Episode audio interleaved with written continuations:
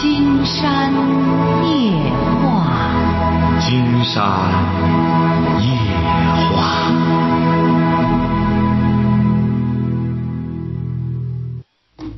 晚上好，听众朋友，我是您的朋友金山，很高兴和朋友们相会在午夜。马上接我们朋友电话哈。喂，你好，这位朋友。嗯，你好。你好，我们聊点什么？啊，金山老师。啊。哎呀，我想咨询一下哈，这个我这个嗯，这个随后找了一个对象，嗯，他有他有两个儿子。说。嗯，他这个什么呢？他这个大儿已经结婚，已经有两个孩子了。嗯。嗯，他的小儿啊，现在年龄二十二岁。呃，他现在我对象还想让我一直给他抚养这两个孩子。嗯。我从法律上来讲，我我有没有这个抚抚养权利啊？法律上没有，他让你养，你也没辙。你谁让你找他了？再婚，你多大岁数了？我四十四。哦。嗯。你找这女的多大？呃，我找那个女的比我大两岁，四十六岁。哦。嗯。法律上，你这和法律没关系了。你找他，他让你养，你不养他就不找你。哦。哎。他儿子们还都这么有结婚的了，都二十多了，还让你养呢？怎么？呃，我我的对象现在他一直要求我让我给他抚养，我不知道现在考虑很矛盾。我也感觉法律上来讲，他可以已经出这个抚养，是吧？他所谓的让你给他抚养，就是说他结婚这一套钱你都得拿。啊，对。嗯。嗯。呃，我还想问一下金山老师啊。嗯。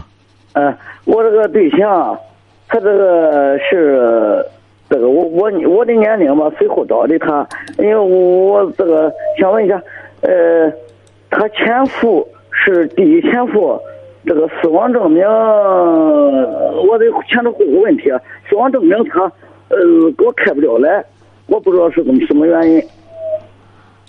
可能没死吧。哦，那没死怎么开死亡证明啊？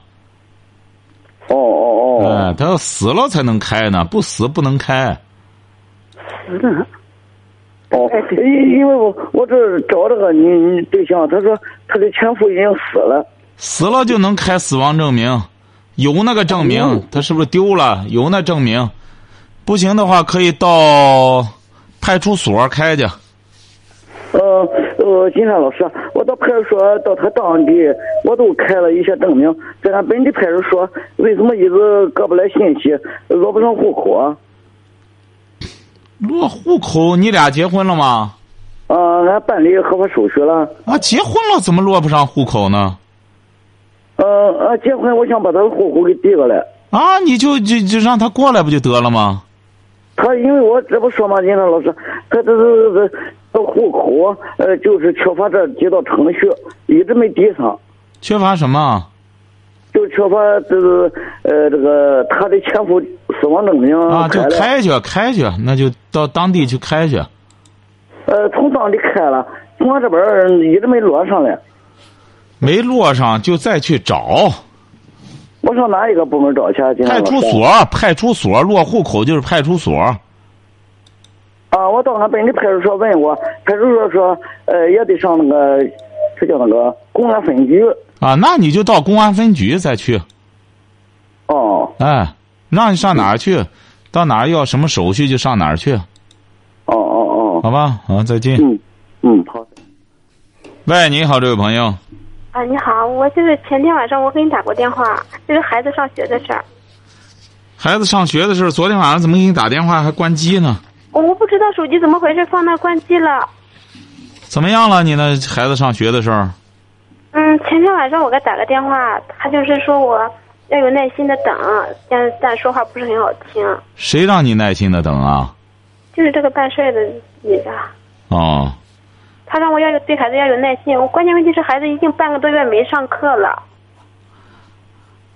你要愿耐心的等，那你就等吧。不是那天晚上很多朋友也给你讲了吗？这个事儿很难办。那让等下去，我孩子的关键问题是，这这个新课又又跟不上了。啊，对呀、所以说你就要钱不就得了吗？我觉得可是这钱很难要，很难要的。为什么很难要呢？他不会说偷偷给你，他就是说让我，他说让你对孩子要有耐心。既然想让孩子上学，你现在到这种地步，你得等，你要有耐心。那你这个事儿，你你要等，那就没辙了。当时给您说，人家当时天桥区教育局也给你说了，说有这个什么，你去那个明湖小学了解一下了吗？嗯，这也不好弄。你也没去，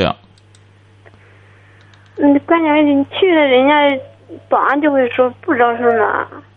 你去的哪里啊？这边芙蓉小学也去过，什么？芙蓉小学这边也去过。不是那天晚上给你说的那个学校？那个明湖小学去问了，啊，去问了那个明湖小学怎么说的？人家保安说不招生，现在。你去天桥区教委问一下了吗？教天桥区教委啊，没有。你上天桥区教委去问一下吧。天桥区教委，他有这么个打工子弟小学的学校，哦，哎，你直接去教委问。那天晚上那位朋友不是说他是教委的，他直接到教委去问，你问问像你孩子这种情况能不能上那个打工子弟小学？那关键那个那金老师，那关键问题这是我现在这时候啊，他如果不办不了，就是说不办，就是说他钱不退，我应该怎么办呢？你有证据吗？他拿你钱？没有，你为什么不？他收你钱，你连个收条都没有吗？现在这种事没有开条子的，什么？这种事没有开条子的。那你抓紧时间报告对公安局吧，那报告派出所吧。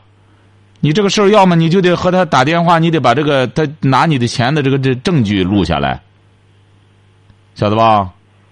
你发过得两次短，我给他发过两次短信，但是但是什么证据都没有啊。他给你发短信了吗？嗯，他发短信说的什么？就说那次我给他打电话打的太急，他他老是不愿意接电话，就是说他给孩子办事情，嗯，有消息会会给我通知的。你可以啊，给他打个电话，你把你给他讲，你说我这个钱不行的话干什么？退回来，你先呃取一下证。但是我发信息的时候，我是说我这些钱是东借西借的，也不是很容易。我说如果孩子办不成的话，你就干嘛？但是他他怎么回的？呢？他就说你放心吧，就是说让我放心，他会努力给我做的。但是到现在他一直是拖，就是一个傻瓜也能看出是拖拖拖延啊。你呀，刚才金山给您说了，你争取啊，一个是短信保留着，一个是在这个，在这个什么里，再打个电话给他录下来，就说你给他用对话的方式录下来，这个钱你问问他怎么办，晓得吧？嗯，哎，你抓紧时间取证哈，你要不取证的话就挺麻烦。金山估摸着他也不会这么不仗义。嗯哎，抓紧时间取证，不行的话，你就或者说你把钱给我吧。你在电话里告诉他，你说我这钱本身东借西借的也不容易，你看他就把这些话先录下来，先取证哈。就你取了证，如果取证的话，这事情如果真的不给，孩子上不上去就开始打官司嘛。那当然，你只要有证据，没问题的。金山估摸着他不会这么干的，要这么不仗义还行吗？你说就这样坑你还行吗？对，不不大可能。金山觉得，如果干这事儿的话，那那那不这，你就先把证据都弄全了以后再说，晓得吧？但是我你先们觉得他老是拖延，有点玄乎。给您说了这个方法，你先取证，取了证之后啊，才能帮你。现在就怕给你张罗的最终的结果，你连证据也取不着的话，那你就只能就这么着了，晓得吧？嗯抓紧时间取证，短信的、打电话的，晓得吧？嗯，你来济南多久了？十年了。十年了。你听《金山夜话》听了多久了？听我节目多久了？嗯，我也将近说实话十年了，不是经常听，偶尔都每次有时候都有空都听。偶尔听一次，听了几次了？好的是从零三从二零零三年我就开始听了，那我那那你就只能说，你只能是交了学费了。像你这个的话，金山这个节目重点的专业就在教育上。你为什么这个事儿不办之前先打个电话？说明你还是有钱。你既然听，你还在济南。你说你把这事办的这么死，什么证据也没有，这样弄了之后，现在交给你取证，你还嫌麻烦不想取，那谁再能帮你？谁能给你？你就法院里你没证据，他也帮不了你。所以说，金山建议我们很多朋友记住了哈，不要像这位女士一样把这事儿办成这样，再给金山打电话。所以说，金山告诉你了，你这个钱确实来之不易的话，弄个电话录下他的音来，起码这个好赖的先尝试一下，晓得吧？你万一要对方一看你真要他给你呢，也就省去了这个打官司的麻烦了，晓得吧？嗯你要知道，要是真要是他明确的诈骗，你再通过证据再干什么的话，这事儿要坐牢的，晓得吧？谁也不敢这么个干法，嗯晓得吧？诈骗那就要犯刑法了。所以说，你现在呢，先打电话把证据都取下来哈。嗯，好了，再见。喂，你好，这位朋友。喂，哎，你好，是我吗？是你啊，金金天老师吧？啊啊，好的，我我听你节目好多年了，金老师。啊好，嗯，我最近吧，我有点事很纠结，就是我一直想买辆车，不知道该买还是不该买。你说说你的情况。就是我的情况，就是大概就这样吧。我的情况就是，我这个人吧，嗯，怎么说呢，攀比心理比较强。我看见别人都有车了，我也想买一辆。其实我自己想想吧，也没，有时候想想吧，就是自己买车也没什么用。有时候想吧，就是，就是非养，就是非买不可那种心理似的。我，我有我有时候自己我我就是自己都控制不了自己的。你多大了？我二十五了，结婚了吗？结婚了。啊，你有这个买车的钱？嗯，应该是有吧，但但是家里，但是家里并不同意我买车。你是干什么的呢？我干机械加工，机械加工是开工厂吗？不是，就是就是就是机床之之类的。你就是机床厂的工人，对，一个月挣多少钱啊？也就四五千块钱吧。那就不用买了。啊你说你在个机床厂干工人，开着车上班去吗？还没必要。啊呃，你已经知道自己的毛病了，好攀比，不要攀比。不是金老师，我真的，我我我因为我我以前吧听你节目很多很多很多我很多就是感觉到吧有有段时间吧，就是看到别人开的车，觉得心里很自卑那种感觉。就是嗯什么嘛，我家庭是说实在的吧，我家庭也很幸福。你听着哈，这位小伙哈，嗯嗯你买上车之后，你就会感觉到你又有新的自卑。你想买辆多少的车？买辆嗯七八万的吧，七八万的七八万的车你就明白了。你买了车，你就晓得在街上，你一看五六十万的、三四十万的车很多，晓得吧？你还会自卑。你要是克服自卑心理，不是靠买车。这不经常跟你说真的，你要想啊说我不自卑，你要想不自卑的话，不是靠买车。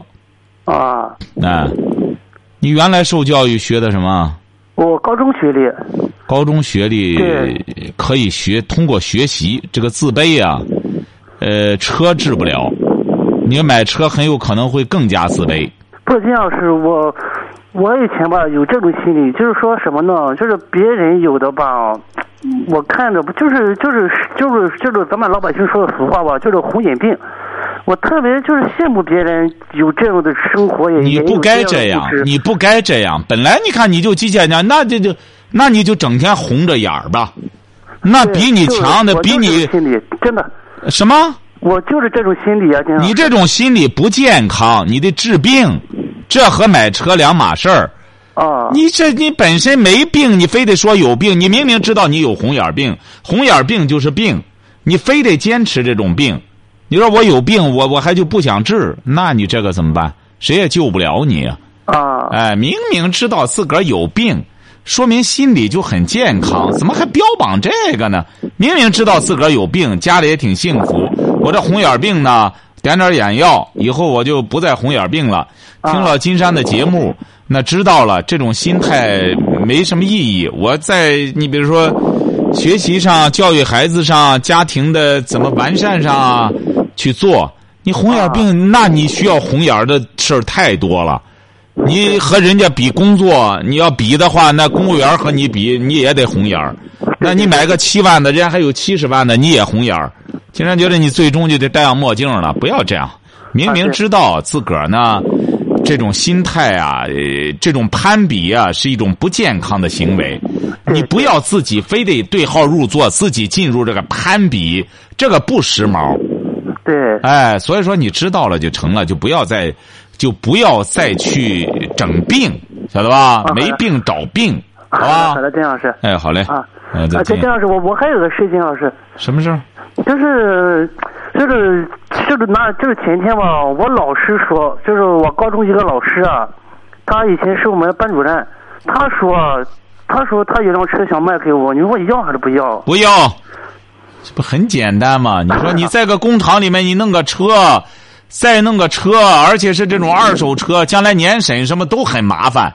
啊，哎，每年年审的时候可麻烦了。你弄个这种车之后，你养着它，交这个交那个，再还得这占车位什么的，费了劲了。现在养养一辆车很贵，你不要就行了。你年轻轻的坐公交车或者骑自行车，自行车是最好的。你工作单位和你家有多远离着？其实也不远，其实就是是其实我我我工厂和我家的位置就是很近的，没有超过也就二里地吧。啊，买辆自行车，这最好的交通工具，晓得吧？啊而且是也是最时尚的交通工具。啊，你知道吗？现在到英国，很多人都是骑自行车的，晓得吧？啊，哎一因为有的时候吧，就是现在我想明白了，有的时候吧，心里就就还是会就是啊，你空虚啊，你空虚很正常啊，不光你这样，人啊如果要是不随时的把控自己，提高自身的素质，就会这样，这是很正常的，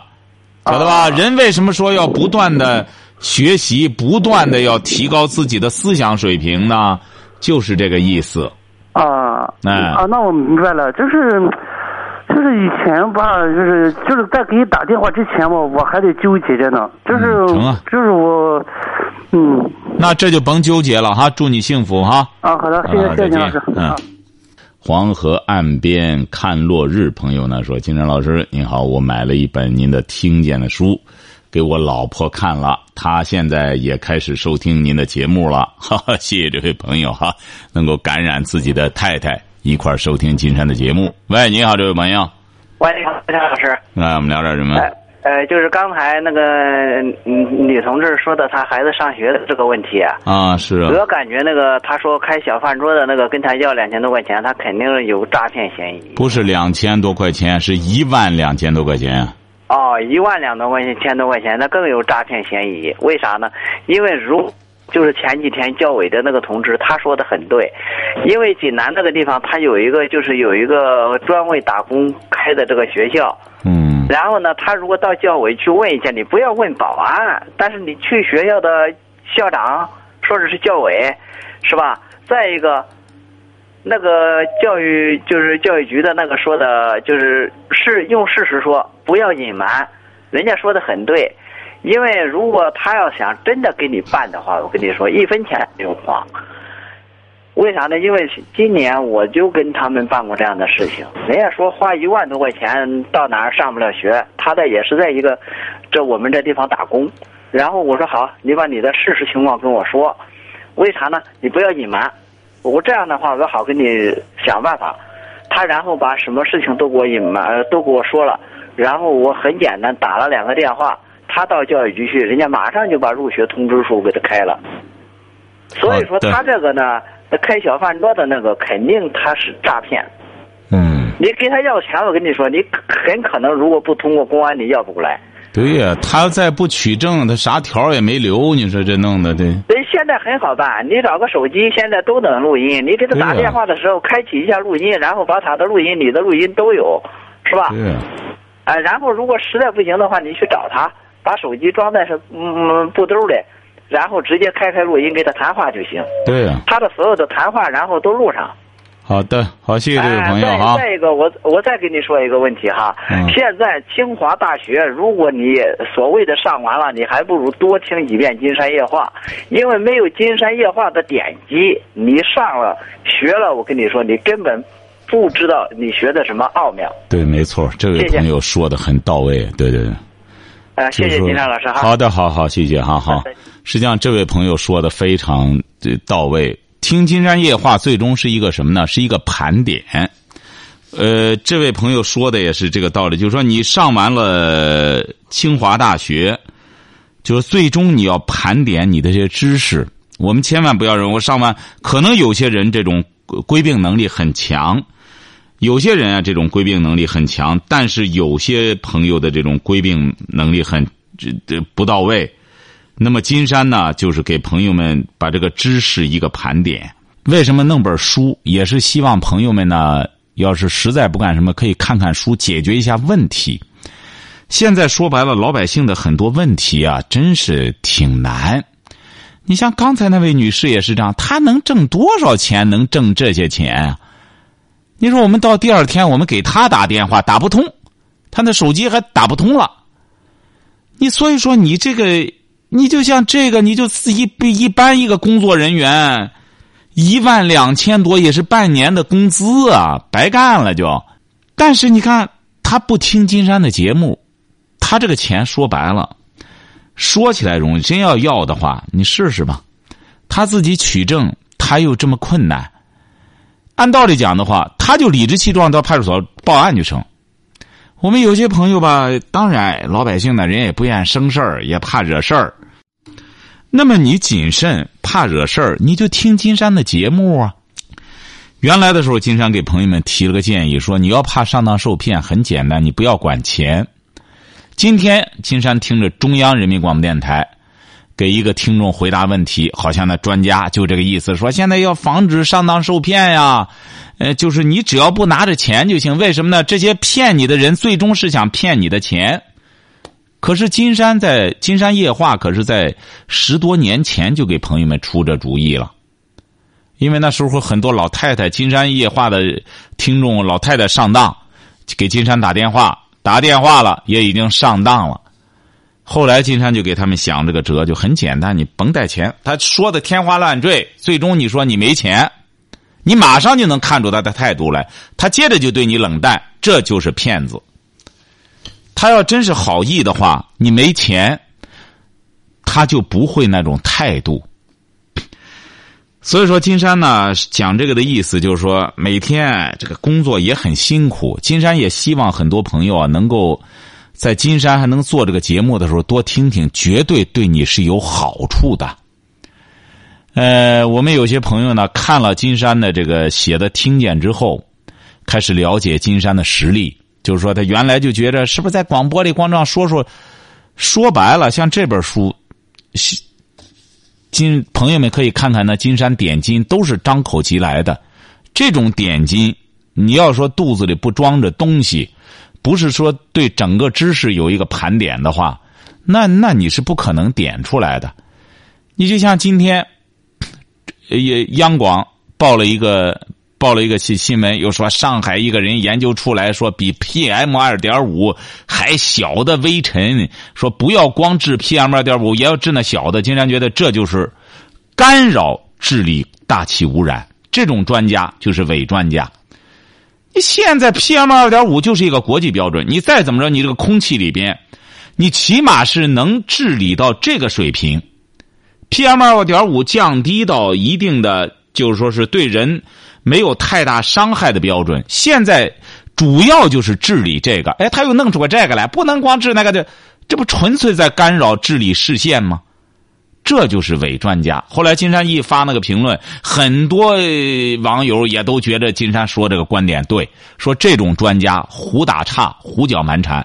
金山讲过，这种专家，你与其研究这个，你不如研究着怎么把这个 PM 二点五控制住，你这才叫你是专家。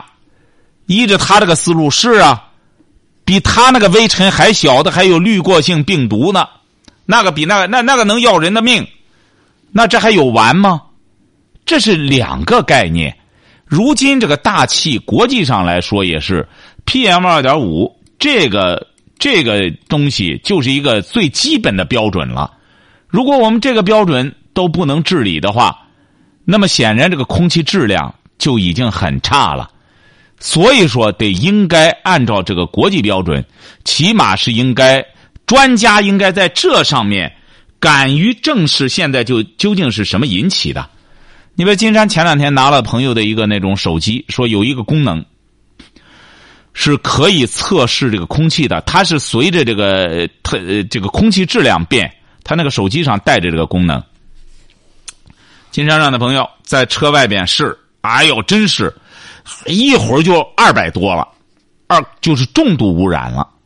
可是，一到了屋里之后，屋子里呢也比较干净，到了一个屋子里，哎，慢慢慢慢的就到了七十六十，那个那个指标就变成绿色的了。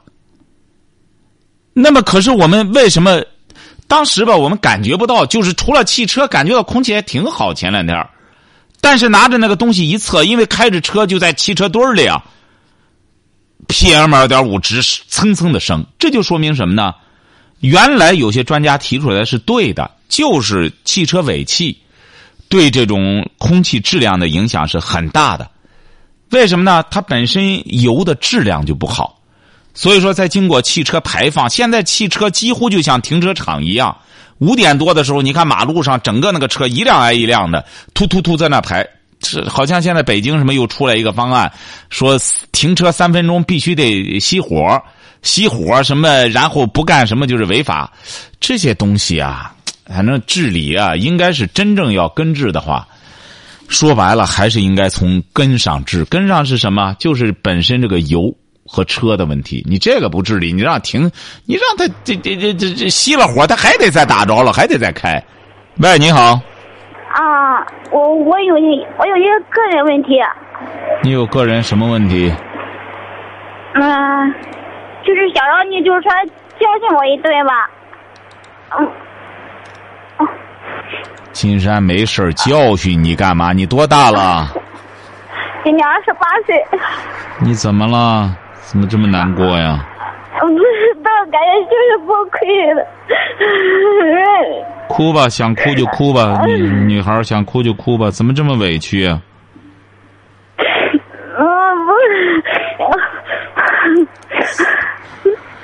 哎呀，遇到遇到什么事儿了，姑娘？我也没遇到什么人，我感觉有点，我有点像精神病似的，有点崩溃。还要有说吧？怎么？感觉忧伤多一些。啊，怎么感觉自己？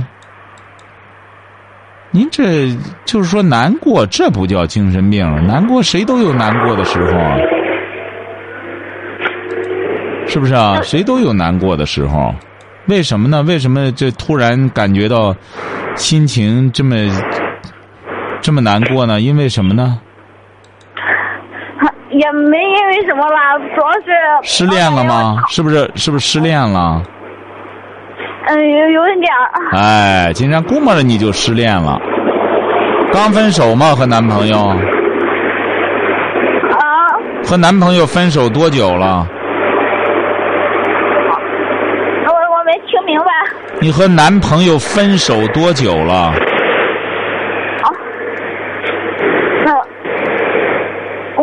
感觉就是可能是长期压下来的。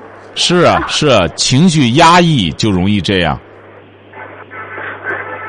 想想哭就哭，这个情绪压抑，特别是女孩子，如果该哭的时候不哭，那个眼泪咽下去是有毒的，泪水是有毒的。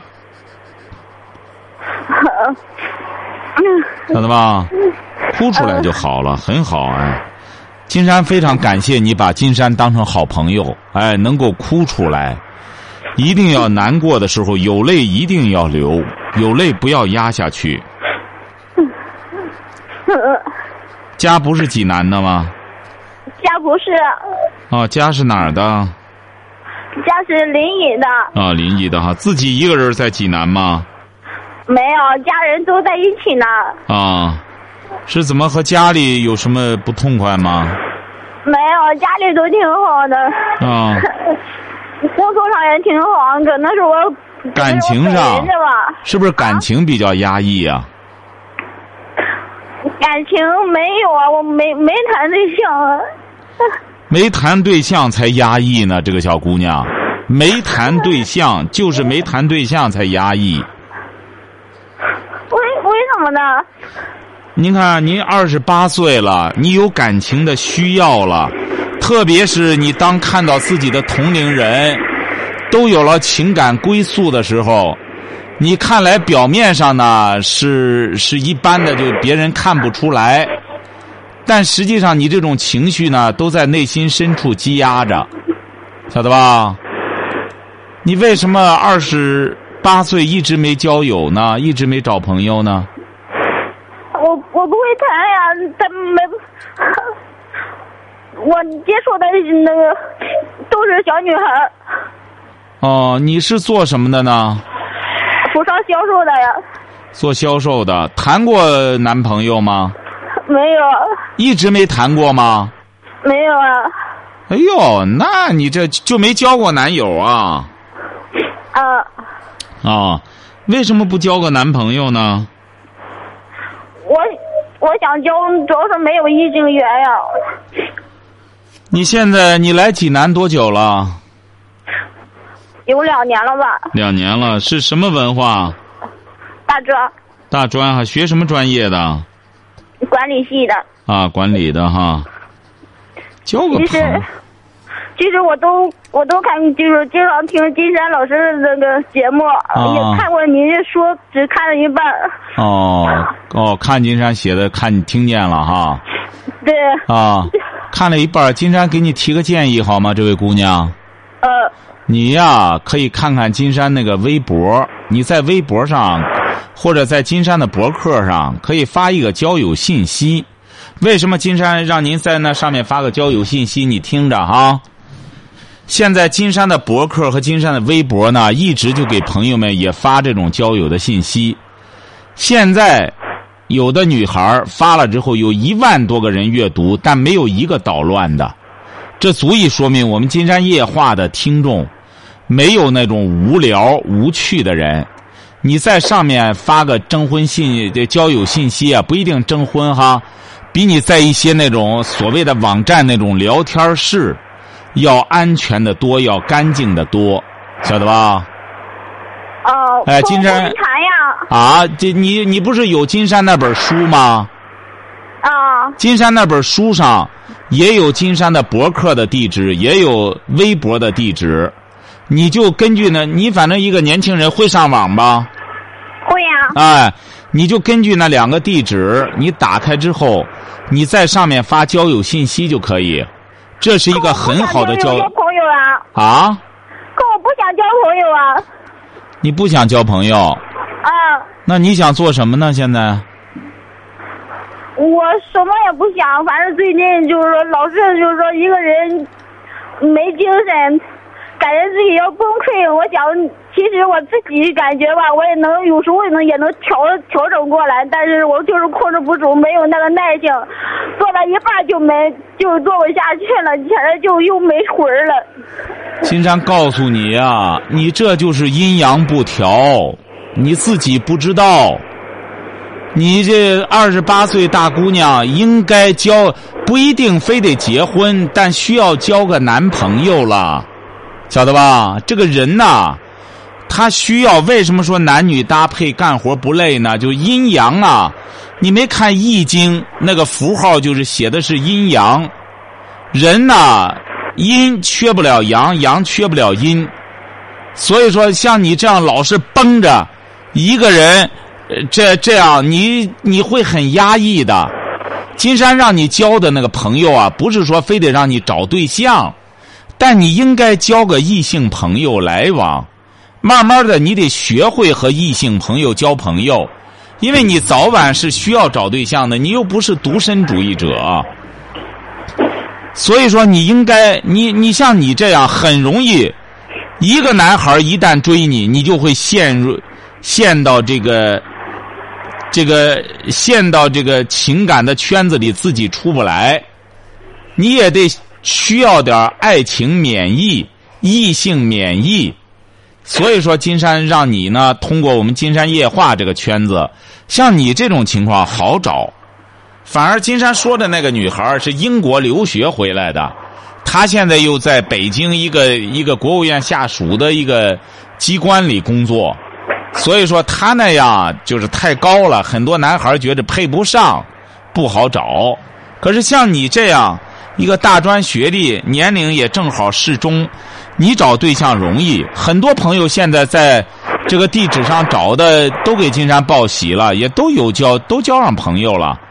所以说，金山那本书，金山听见这本书上的封面掀过来那一页上有博客地址，有微博地址，朋友们就直接按照那个上去之后，自己发交友信息就可以，自己把电话发上就可以。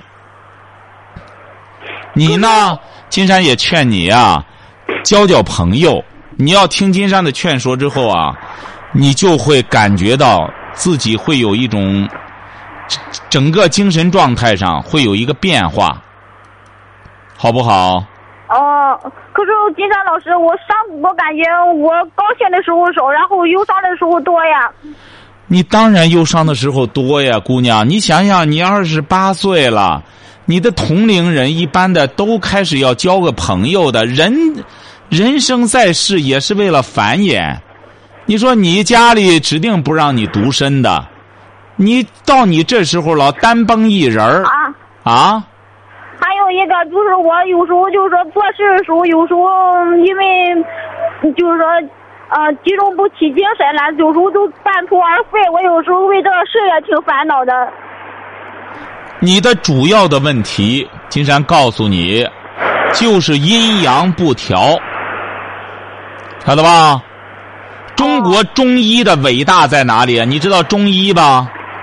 知道呀。哎，中医，中国中医的伟大就在于，它就是调整人的阴阳，它和西医不一样。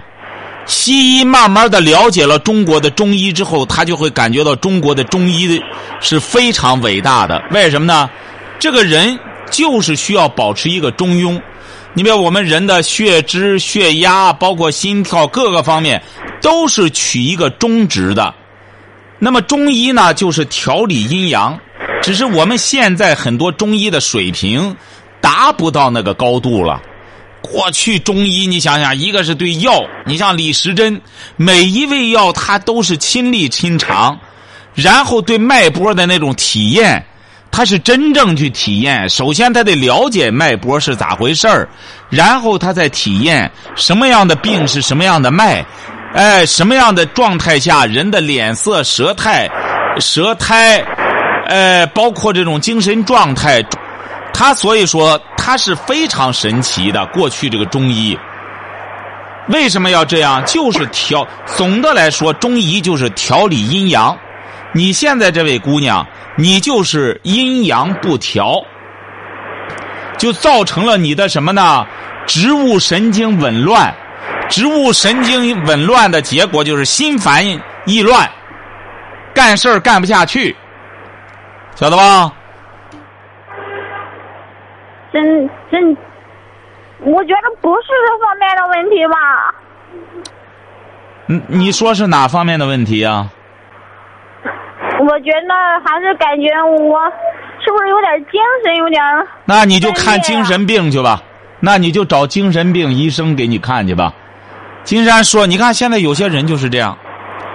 你以为精神病很时髦吗？金山告诉你啊，你要一旦让那让那看抑郁病的把你粘上，你要想逃你都逃不了。他给你吃上一礼拜的药，你就有了依赖性。到那时候，你可真有病了。金山这是看着你又听节目，又看书的面子上，这苦口婆心的劝你，你没毛病，你就是阴阳不调。你现在需要交个男朋友，交个异性朋友，不要有功利性，教了人家就得怎么着怎么着。像你这么神经，你对异性这么神经的话，但你没有病。你这还属于一种处女的那种、那种羞涩、那种敏感，都不是病。你要非得往病上归，金山也拉不住你，你就去当精神病治，晓不晓得吧？哦。哎，他们会欢迎你的。哦，那金山，我还有个问题，就是说，你看，不是我不想交，就是之前我家里人给我介绍一个吧，然后交往以后。到他他家门口我就跑了，因为我不会交朋友啊。瞧见了吗，听众朋友？金山给他看的怎么样？你看就这样，到人家男的家门口吓跑了。你这时候金山一再告诉你，你吓跑了就对了，晓得吧？因为你还是一个单纯的处女，你这时候啊，先交朋友，和异性啊，不要上来就谈对象。和异性啊，要学会交流，不要男的一牵你手哆嗦的就动不了了，不要这样。哪怕是牵牵手什么的，晓得我一定要把持住自己，我要和你交流三观，三观是哪三观呀？三观是哪三观啊？啊，十三观，我不知道。你怎么？你怎么看的金山的书啊？三观是哪三观呀？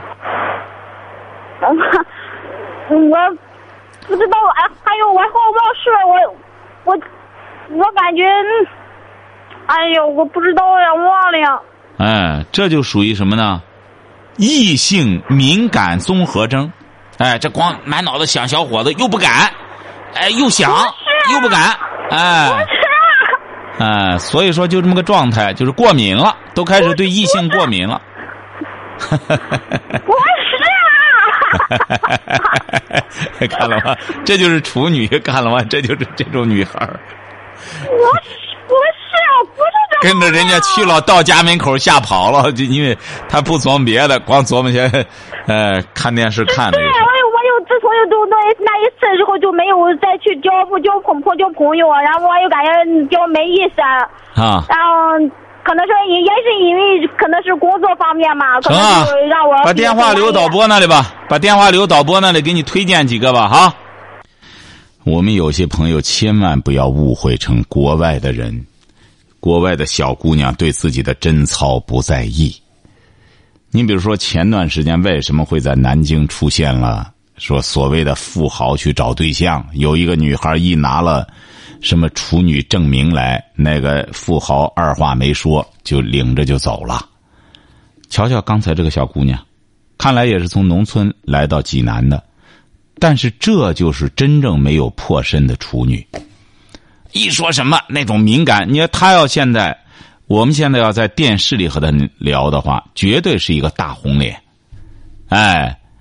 她不像那种老辣的女性，那种老江湖。你看，尤其是那种女艺人，对对一些那种厨，那小伙一看，哟，那么羞涩，那都是演出来的。